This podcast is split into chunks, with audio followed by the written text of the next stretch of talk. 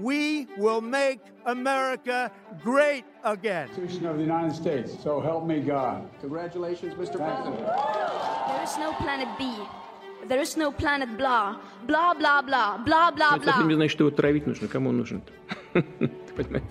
Это, Если бы хотели, наверное, довели бы до конца. And yet, again, we have said no to Brexit. Una guerra invisible, pero que deja más heridos y más muertos a veces que las guerras visibles. Vive la République. Vive la France. Our company is now Meta. Diplomacias, con José Luis Orella y Juan Carlos Nieto. Como en todos los podcasts, buenos días, buenas tardes o buenas noches, porque en alguna parte del mundo es una de estas cosas. Este se llama Diplomacias y está hecho para usted.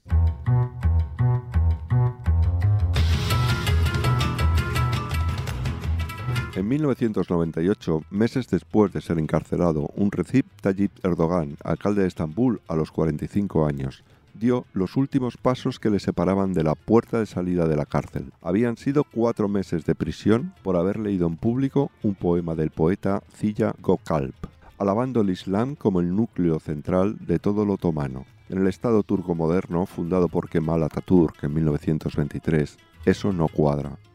Los hechos probados hablaban de odio religioso, amenaza al laicismo, ruptura de la separación entre religión y Estado. El caso es que tras salir de la cárcel han pasado por él siete elecciones legislativas, tres refrendos y tres elecciones presidenciales. La última el pasado domingo 14 de mayo. Erdogan tiene ahora 80 años, lleva 20 en el poder y se ha quedado a medio punto de ganar la presidencia de Kemal Kılıçdaroğlu en la primera vuelta. Los escaños del Parlamento Nacional ya están repartidos, con victoria del bloque de Erdogan, por cierto, pero la presidencia se dilucidará definitivamente en la segunda vuelta, el 28 de mayo. Bueno, José Luis, Hmm. ¿qué tal? Muy bien. ¿Qué dijo Erdogan en aquel, citando aquel poema que le llevó cuatro meses a la cárcel, aunque la, la condena fue de diez, luego se la redujeron? Bueno, el gran poeta Cillago Calp, que, es desde luego uno de los grandes pioneros del, panturanismo, ¿no? y por lo tanto uno de los pilares ideológicos de, de Erdogan, por lo que dijo, desde luego nos va a dar un poco la clave para poder entender eh, muchas circunstancias. ¿no? Esa sería las mezquitas son nuestros cuarteles, las cúpulas nuestros cascos, los minaretes nuestras bayonetas y los creyentes nuestros soldados. ¿no? La verdad es que sonaba amenazador, ¿no? Hombre, desde luego es algo que ya en- entierra un poco su- sus raíces, ¿no? Un poco en el pasado. A inicios del siglo XX, cuando el Imperio Otomano se deshacía, desde luego, de un largo proceso de decadencia, los turcos, igual que en, en- otros países, intentaron mirar cómo no convertirse en ese hombre enfermo, como los titularon, en la, mediante las potencias europeas iban desgranándoles y arrebatándoles provincias. Ellos apostaron por una revolución, fue la de los jóvenes turcos, en los cuales eh, intentaron desarrollar un nacionalismo de tipo europeo, estamos hablando de después de las unificaciones italianas, las alemanas, etcétera ese nacionalismo les llevó a plantear, ¿no? igual que el pangermanismo, el paneslavismo, el panturanismo, o sea, la unión de todos los pueblos turcos, la unión en torno a la lengua, la unión en torno a las eh, precisamente a ese mundo cultural turáneo, ¿no? de los pueblos de cultura de lengua turca, ¿no? Algo podemos decir que lo podemos entender los europeos,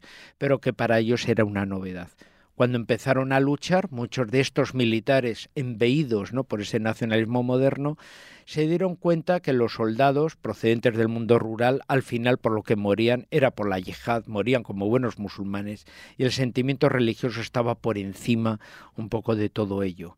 Por lo tanto, siempre esa línea del Islam, esa línea del nacionalismo turco moderno, han estado, um, podemos decir, formando parte del alma, se puede decir, patriótica de aquel mundo turco que murió, pero que luego, podemos decir, resucitó gracias a Kemal Atatürk, que consiguió replantear una nueva Turquía, la República Turca que conocemos actualmente, en torno a una se puede decir, una base geográfica que es la península anatólica, ¿no? que es la que conforma actualmente un poco la actual República Turca y que por lo, y que por lo tanto, bueno, pues eh, de esa manera, bueno, pues se ha configurado un nuevo país, pero manteniendo también ese hilo, ese cemento unificador que es, eh, que es el Islam, ¿no? y que eh, desde luego ha, ha confortado esa nueva sociedad eh, turca con una, con, una, con una visión, podemos decir, religiosa un poco en, e, en ese ámbito. ¿no?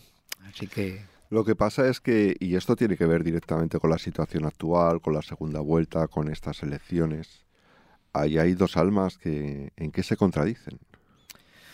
Hombre, eh, tienen solo un punto de, unión, que es que Turquía tiene que volver otra vez a tener un protagonismo, tiene que ser una, una potencia. Eso, eh, es un país de unos 80 millones de habitantes. Es un país que tiene sus semejanzas también con el nuestro, con España, en el aspecto de que tiene un gran pasado histórico. Que ha tenido un imperio. Ha tenido un imperio y luego además es fruto mucho del mestizaje. O sea que quiero decir que el concepto nacional es un concepto nacional eh, muy cocinado durante su historia y en la cual los turcos, mm, bueno, mm, lo pueden ver cualquiera cuando ven un equipo de, vamos, un partido de fútbol y ven los equipos procedentes de Turquía, encuentran gente rubia, incluso gente con un aspecto más oscuro. ¿Por qué?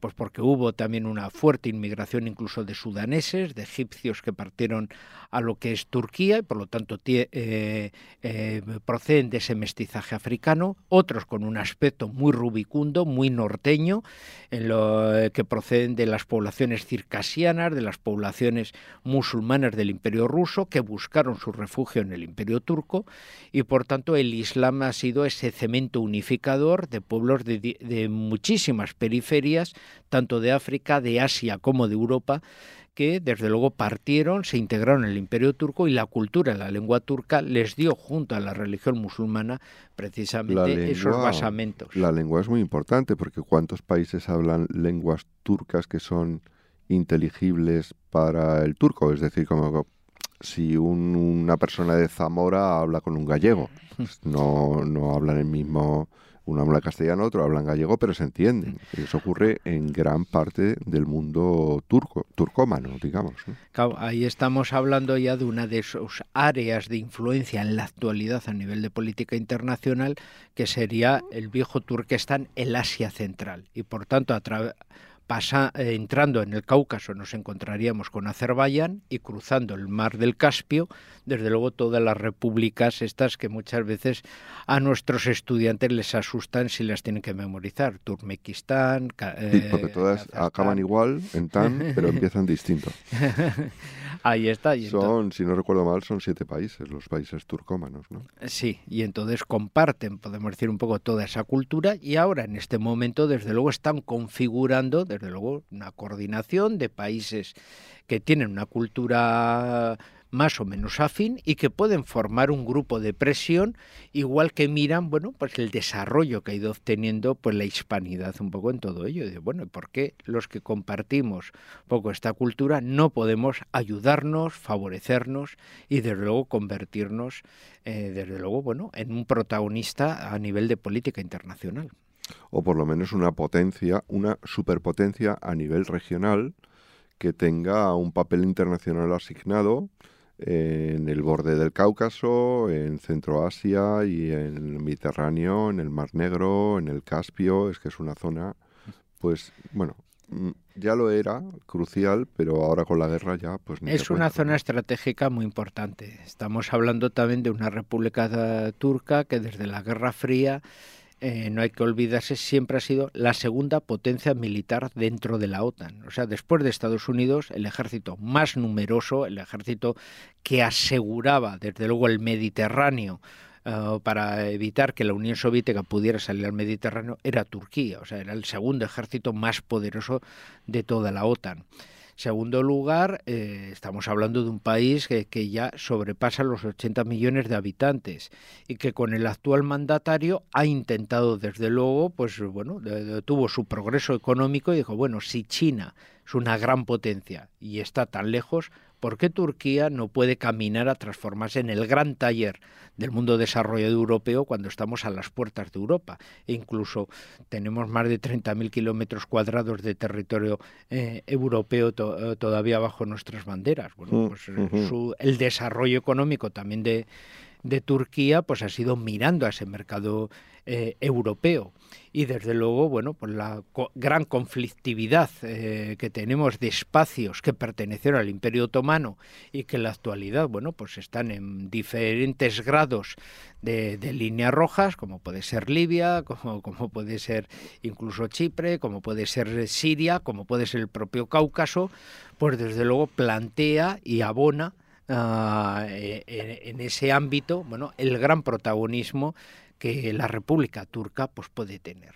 Además, eran el segundo ejército de la OTAN por número de efectivos humanos, pero hay que tener en cuenta que en los últimos años han desarrollado un complejo industrial militar propio, están teniendo éxitos en tecnología a la hora de desarrollar armamento que es eh, muy útil en, los actuales modelos de guerra enjambre y ahora veremos qué tipo de armas le están suministrando a Turquía, qué mezclas están haciendo con ello.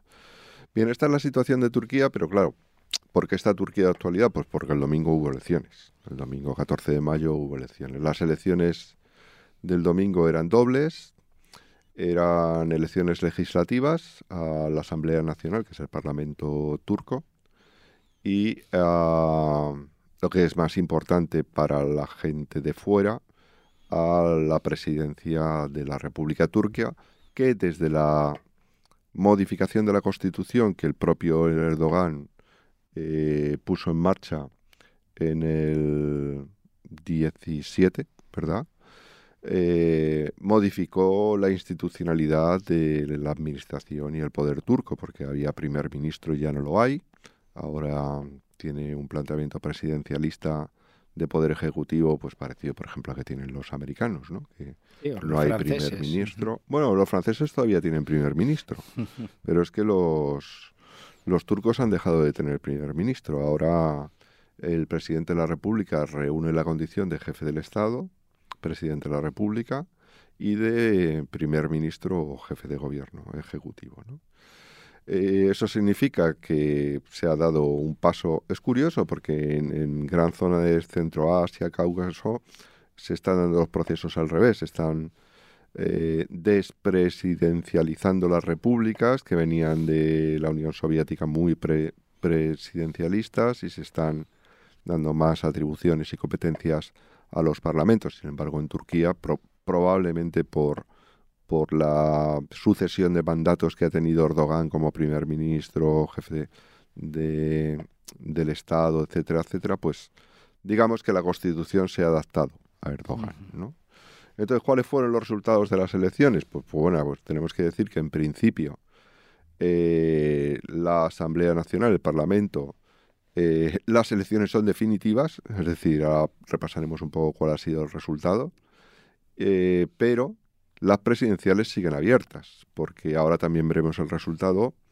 Como ninguno de los candidatos ha alcanzado más del 50%, pues tienen que ir dentro de dos semanas, el día 28 de mayo, ya ha pasado dos días, eh, a las elecciones que serán definitivas, porque se enfrentarán eh, Erdogan y el que ha conseguido ser el líder de la oposición. Vamos a repasar, si quieres, la, la, la elección presidencial, en primer lugar, que es eh, Erdogan al frente de la Alianza Popular, que es un cúmulo de partidos entre el cual está el suyo, que es el más importante, eh, que es Justicia y Desarrollo, pues termina sacando termina sacando un 49,5. Ha estado mm, bien cerca, ¿no? Si recuerdo bien, en las últimas elecciones presidenciales terminó sacando un 52,5.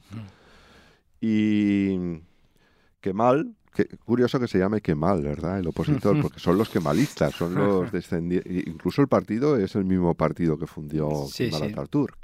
Eh, con Alianza Nacional, que es un cúmulo de partidos pues como mucho más diversos, aunque aquí parece haber diversidad en todas las alianzas.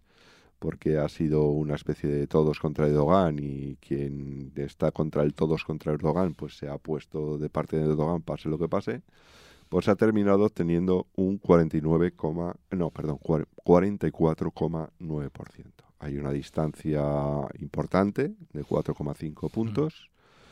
Eh, y esas son las el, resultado de las elecciones eh, presidenciales. Eh, ¿Qué puntos faltan aquí? Pues hay un aspecto curioso, que es que falta, mm, falta de hecho un candidato que se retiró la semana pasada a tres días de las elecciones, que era Ince, que ya era un político muy conocido y que se presentó contra Erdogan en las últimas, en un asunto verdaderamente turbio que es un ejemplo de cómo ha sido la campaña, porque la campaña ha sido realmente sucia, ha sido una acusación constante de corrupciones, de cosas pequeñas. No ha habido grandes programas que se plantearan de una manera explícita y abierta, aunque luego repasaremos cuál se supone que es el plan de cada uno. ¿no?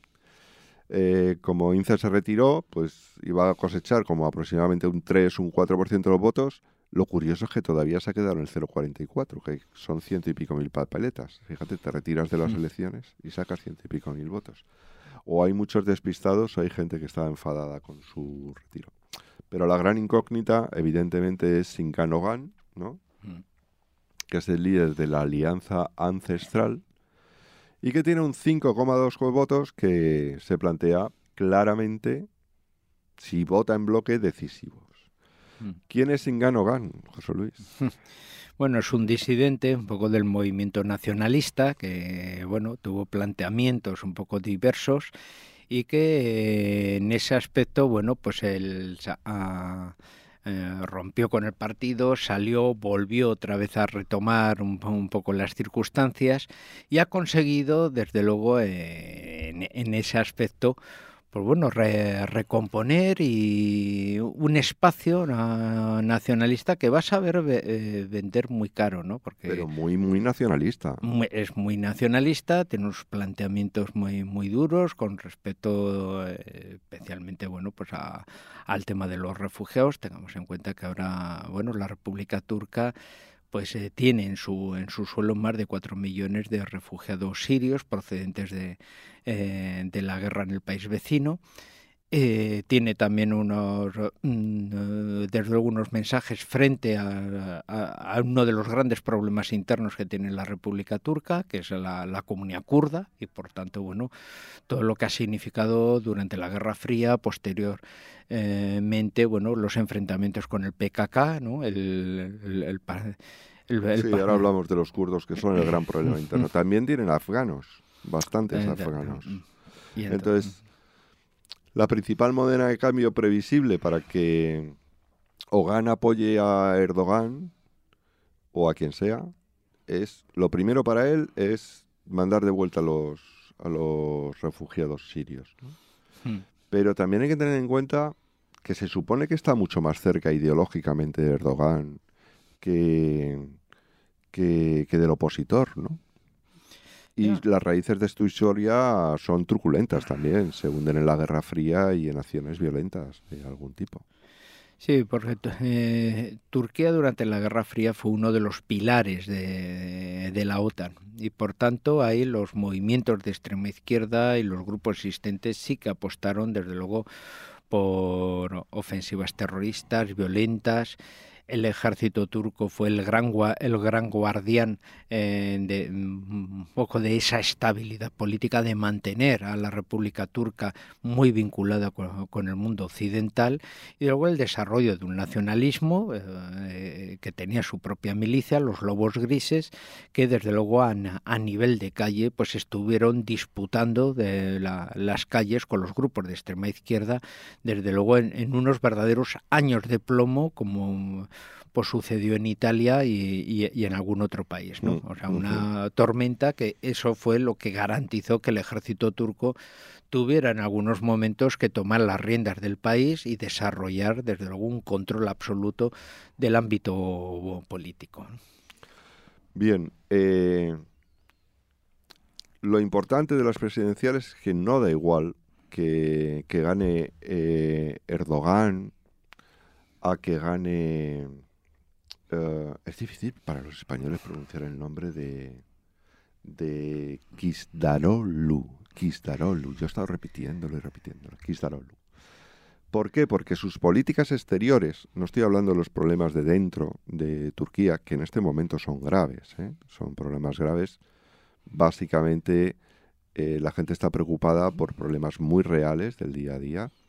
La campaña se ha intentado enfocar hacia problemas reales, pero han terminado en trinfulcas de, comunidad de vecinos, ¿no? Pero vamos, básicamente lo que le ocurre a Turquía es que tiene una inflación altísima, altísima, en algunos momentos ha llegado al 50%. Tiene una lira hundida, que eso le proporciona una ventaja frente a las exportaciones, pero claro, es una gran desventaja a la hora de importar lo que tiene que importar. Tiene un nivel de desempleo alto, tiene un montón de obra barata que está eh, soliviantando a muchos que son estos refugiados, evidentemente. Tiene un problema de justicia social. Ha tenido muchísimos casos de corrupción que han soliviantado al electorado también. Y, estos son los temas que van a hacer que en esta segunda vuelta, y han hecho que en la primera, en la Asamblea Nacional, la gente determinara el voto, pero eh, lo importante es que desde fuera se va a elegir entre dos modelos de política exterior. Eh, estos dos modelos son en algunos casos contrapuestos y son absolutamente cruciales e importantísimos para cuatro actores. Uno es Estados Unidos, otro es la OTAN como organización, otro es Rusia, Europa y, Ucrania. Son cinco, cinco, ¿no? O sea, donde probablemente se esté mirando con más interés las elecciones no es en un pueblo interior de Turquía, es en las sedes de los gobiernos y los ministros de defensa de estos países. ¿Qué política podemos esperar de Erdogan respecto a estos cinco temas si él termina revalidando la presidencia. Erdogan lleva una, una línea eh, más nacionalista, ¿no? O sea, eh, el desengaño que sufrió con el rechazo por la Unión Europea de que Turquía pudiese entrar fue el pistoletazo de salida para desarrollar una política internacional absolutamente más independiente, más autónoma, que le está dando muy buenos resultados. Eso también está teniendo sus consecuencias como hemos hablado, por ejemplo, del armamento, el desarrollo de una industria nacional militar debido bueno, a las presiones estadounidenses con respecto a compras que había desarrollado la industria armamentística rusa y no la, y no la dependencia, intentar reducir la dependencia que, que tenía de la industria armamentística estadounidense. Paréntesis, te doy el dato. Mm. Eh, Turquía es expulsada del, problema del programa del F-35 del cazabombardeo de la OTAN norteamericano expulsada, ¿eh? siendo mm. miembro de la OTAN, porque se dedica a comprar los sistemas de defensa antimisiles antiaéreos S-400 de los rusos. Y claro, los americanos dicen, esto no puede ser, tendrían un montón de información que no tienen que tener. Mm. ¿Qué dicen los rumores? Pues dicen una cosa que este por eso te hacía el paréntesis mm, bastante curiosa, y es que Erdogan quiere tener un sistema antimisiles antiaéreo, un sistema de misiles antiaéreo eh, que sea capaz de derribar sus propios aviones. Porque como todos sabemos, ha habido seis golpes de Estado. Y no es raro que hubiera alguno más. No, y el control que ha ejercido y el régimen presidencialista eh, lo que abona es a ese predominio, ese incremento de la autoridad civil y a una reducción del papel de las Fuerzas Armadas al servicio del jefe del Estado. y por tanto de esa subordinación y no de un tutelaje que el ejército siempre ha llevado como gran centurión sobre las autoridades políticas. ¿no? ¿Y con respecto a Rusia? Bueno, con respecto a Rusia, ah, ahí sí que viene la, política un poco de intereses, ¿no? Eh, Rusia y Turquía son dos poderes que históricamente han estado muy enfrentados, pero que ahora, desde luego, tienen unos eh, sistemas políticos muy similares por las dos grandes personalidades que las llevan y además eh, casi durante dos décadas. O sea, son dos viejos conocidos. Y por tanto pues tienen unos intereses eh, cruzados. Especialmente cuál es el principal. Mm, hasta que estalló la guerra de Ucrania, la venta de recursos energéticos hacia Europa y la posición estratégica que ocupaba Turquía en dirección a la zona meridional europea que facilitaba eh, eh, que esos recursos energéticos tuviesen que pagar, desde luego, unos fuertes arrendamientos por los gasoductos y los peajes, los peajes. un poco en beneficio a la República Turca. Y además, bueno, si Rusia lo quiere utilizar, debe hacerlo, y si los países europeos quieren evitar el control ruso, también tienen que pasar por Turquía. O sea, Turquía siempre va a ganar en esa posición estratégica geográfica que tiene porque es fundamental para el abastecimiento energético del sur de, eh, la Unión Europea. Pero Putin está feliz con asignar esta, este papel a los turcos. Pero la realidad es que está, bueno, algunos lo llaman ambigüedad, otros lo llaman neutralidad de los turcos con respecto a los rusos, pues por ejemplo se traduce en que hasta el momento se han negado a aplicar las sanciones que Europa les exige continuamente, ¿no? Eh, ¿Cuánto hay de, pragmatismo político en todo esto? ¿Y cuánto hay de autorreconocimiento y vinculación y, amistad real entre un líder como Erdogan y un líder como Putin? Los dos se ven como en un, e, como en un espejo, ¿no? Son dos poderes presidenciales y también el mundo político internacional que los rusos intentan dibujar, un mundo sin potencias hegemónicas, con más puntos eh, plurales, e entra en beneficio de la propia República Turca que adquiriría eh, en ese ámbito bueno un mayor protagonismo internacional como potencia de, de primer orden. ¿no? Y sin embargo, la otra cara de la moneda es que los turcos están armando a los ucranianos y también últimamente incrementando, bueno, empezando, empezando con el apoyo financiero. Eh, ¿Hasta qué punto se puede ser tan multivectorial? Hombre, la guerra de Turquía está sirviendo del perfecto escaparate de lo que es capaz eh, la industria armamentística turca.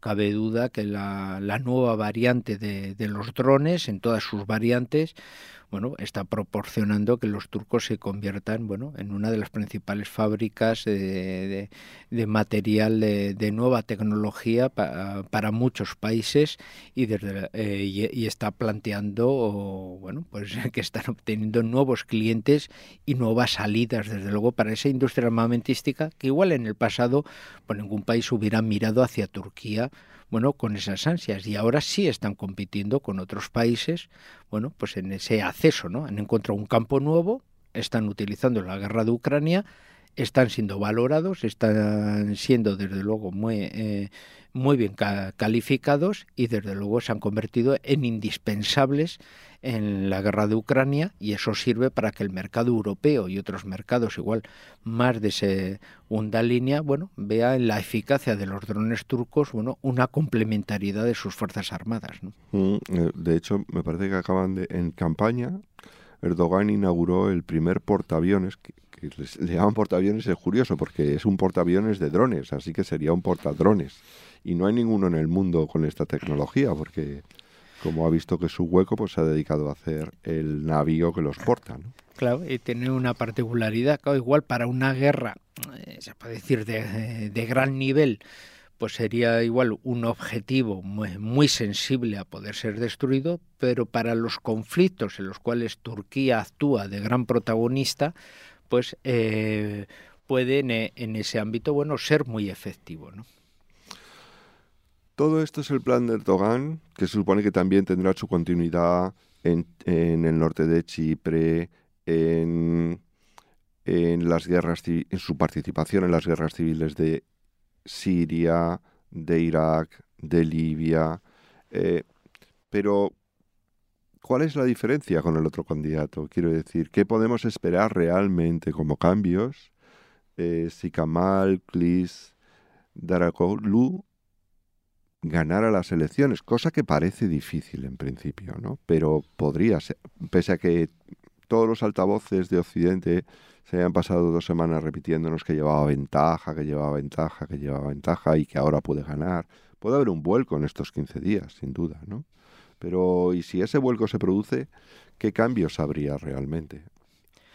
Hombre, uno de los cambios principales es que el nacionalismo turco laico es, un nacionalismo mucho más vinculado a los intereses de, de la OTAN a nivel de Próximo Oriente actúa como tal. Si tú eliminas el factor religioso, no tienes nada, no tienes ningún puente de conexión con el mundo árabe.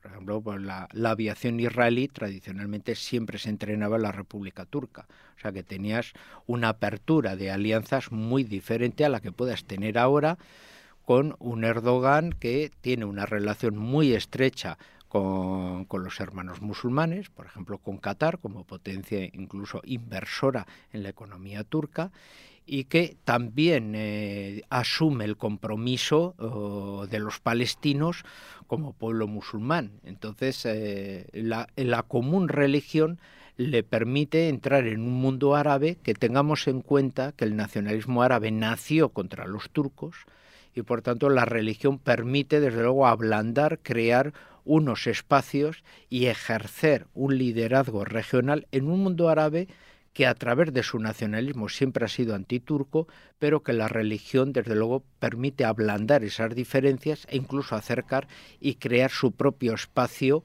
de, influencia y de posible mercado económico. ¿no?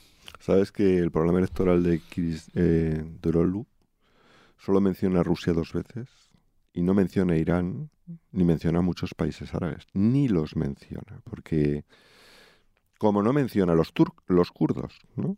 Porque, porque es un problema para, para el opositor, algunos asuntos son muy espinosos. No puede ponerse en contra de lo que piensa Erdogan porque le costaría votos en vez de ganarlos. Eh, ¿Sería entonces Turquía un buen alumno otanista con un presidente que no fuera Erdogan? Hombre, totalmente, ¿no? Porque es un presidente que tiene una base social de apoyo muy diversa.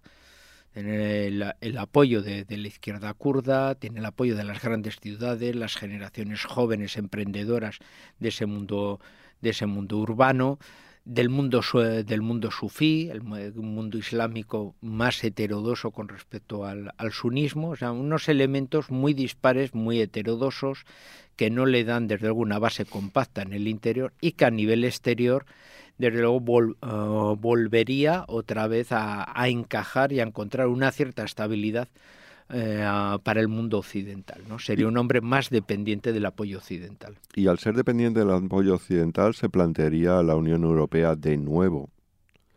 Si, si, si Turquía puede entrar en la OTAN con un liderazgo diferente? Podría ser uno de los puntos que tuvieran que darle para conseguir bueno, una nueva ilusión para el, el respaldo social que, que, tiene. ¿no? no se puede prescindir de Turquía, siempre han tenido un fuerte lobby dentro eh, de Europa favorable a esa integración de la República Turca en su momento. Mm, la página pasada que desarrolló eh, Erdogan podría ser reflotada ahora como una, un nuevo punto de ilusión para ese electorado que diga una Turquía integrada en el mundo europeo, desde luego ya es una Turquía que no volvería a los tiempos de Erdogan, sería imposible. Imagínate una Europa con Ucrania a corto plazo, con Ucrania y Turquía integrados. ¿Cambiaría mucho Europa? Hombre, en todos los aspectos. Estas son las razones por las que las elecciones turcas son tan importantes. No son las elecciones de un país que está resolviendo su inflación. Bueno, tengamos cuenta, solo a niveles de grupos parlamentarios. O sea, bueno, la, la oposición, el, Partido Republicano del Pueblo se integraría en, el grupo de los partidos socialistas. El partido de Erdogan de Justicia y Desarrollo se integraría en el Partido Popular Europeo, que era por el que tenía relaciones. O sea, que, mm, abrimos un melón de creencias, de no creencias. Europa por supuesto, perdería un poco ese concepto de raíces cristianas que le da forma y habría que buscar otro tipo de conceptos, que es uno de los graves problemas de identidad de Europa, pero ya ese sería otro tipo de, problema, ¿no? Luego, el nivel de población de Turquía, que lo convierte en uno de los grandes países. puede decir que solo Alemania tiene la, eh, la potencia demográfica con respecto a la República Turca. Sería uno de los en el Parlamento Europeo de los países que más eurodiputados Imagínate la cantidad de diputados. Y de luego la integración de Ucrania únicamente lo que estás es ampliando las zonas eh, que necesitarían más fondos de ayuda de desarrollo. Casi, y más después de la guerra. Se llevaría casi gran parte. Y de lo mismo que pasó con la Europa mediterránea, que, que, pasamos a ser contribuyentes en vez de ser beneficiarios a favor de los balcánicos, serían ahora los países balcánicos los que verían desaparecer sus ayudas en beneficio de Ucrania. Por lo tanto, como vemos, eso va, eh, crearía desajustes políticos muy importantes. Dirán los oyentes y dirán todos los lectores atentos de prensa internacional que nos hemos preocupado muy poco del resultado de las legislativas en Turquía, pero es que se han dado dos, dos, dos condicionantes que hace que, que, nos preocupemos muchísimo menos que por las presidenciales. Lo primero es que Turquía en este momento es un país súper presidencialista por las últimas reformas y que deja a la Cámara pues muchas menos competencias que las tenía antes, bueno, en este sentido. Y luego porque resulta que si uno mira las coaliciones que se han presentado, en la Cámara ha ganado de calle la coalición de Erdogan, por mucho, ¿no? Aparte de que es el partido más votado, treinta y tantos por ciento, etcétera, etcétera, es que además eh, ha ganado por mucho, ¿no? Y curiosamente yo creo que hay que añadir un tercer condicionante, y es que Christodoulou lleva toda la campaña diciendo que si gana las elecciones como presidente va a convertir otra vez Turquía en un país parlamentario no presidencialista. Y esto es una paradoja, porque ¿a quién beneficiaría? Pues a quien tiene el control de la Asamblea, que en este momento es Erdogan. O sea, le ganas las elecciones y luego quieres trasladar el poder a donde él manda. Es como lo de todo el poder para los soviets, pero resulta que los soviets donde está es Erdogan y no Lenin, ¿no? Hombre, no cabe duda que gran parte del país, o sea, esa Turquía interior, esa Turquía fuera de Estambul, fuera de Ankara, fuera de las zonas periféricas, ha votado de una manera masiva a, Erdogan. Y es una persona que ha sabido perfectamente entroncar un poco con los intereses de, la sociedad turca y, y, desde luego gran parte de la geografía la vemos coloreada, desde luego con los colores de la coalición de, de Erdogan en ese aspecto. ¿no? Sí, pero más débil, ¿no? Sí, más débil. Hombre, hay que tener en cuenta que es uno de los grandes decanos de los estadistas eh, que gobiernan en la actualidad y el desgaste político lo, lo, tiene lo tiene desde luego, ¿no? O sea, si antes se obtenía unas mayorías absolutas arrasadoras, ahora eh, cada vez más se tiene que ir apoyando en pequeños grupos eh, más islamistas eh, que el suyo, porque el suyo es bastante moderado y por lo tanto cada vez van surgiendo grupos mucho más eh, radicalizados en ese ámbito, pero también en el nacionalismo, que siempre ha tenido una gran fuerza dentro de la sociedad turca y que eh, se ha hecho ya dependiente desde luego de, desde las eh, legislativas del 2018 bueno existe un poco esa coalición ese bloque de poder entre nacionalistas y justicia y desarrollo que ahora lo, lo propio es que vuelva otra vez a, replantearse un poco esa, esa coalición en la cual eh, se une, desde luego, ese conservadurismo social de Erdogan junto con, con el nacionalismo turco. ¿no? Es verdad, para terminar, que en la Asamblea hay un cambio de tendencia, que el partido de Erdogan, no la alianza completa en la que sigue manteniendo el control de la Asamblea, ha bajado un 9,3% y que el partido del opositor, el, el CHP, ha subido un 21. Hmm. Esto es un cambio de tendencia grandísima. A lo mejor en esta legislatura no le convendría hacerte una reforma constitucional para hacer de Turquía un país eh, parlamentarista otra vez, pero cara a la siguiente mm, legislatura probablemente sí. Bueno, creo que hemos dado un avance importante para entender hacia dónde se dirigen los acontecimientos en el país otomano y qué resultados mm, prácticos para incluso nosotros tendría la victoria de un candidato o la del otro y el desarrollo de la política en la Asamblea. Muchas gracias, José Luis. Aquí estamos y seguimos. ¿eh? Aquí seguimos. Gracias, Catherine, por este sonido. Diplomacias es un podcast de la Universidad CEU San Pablo para el debate, con la colaboración de la Academia de la Diplomacia.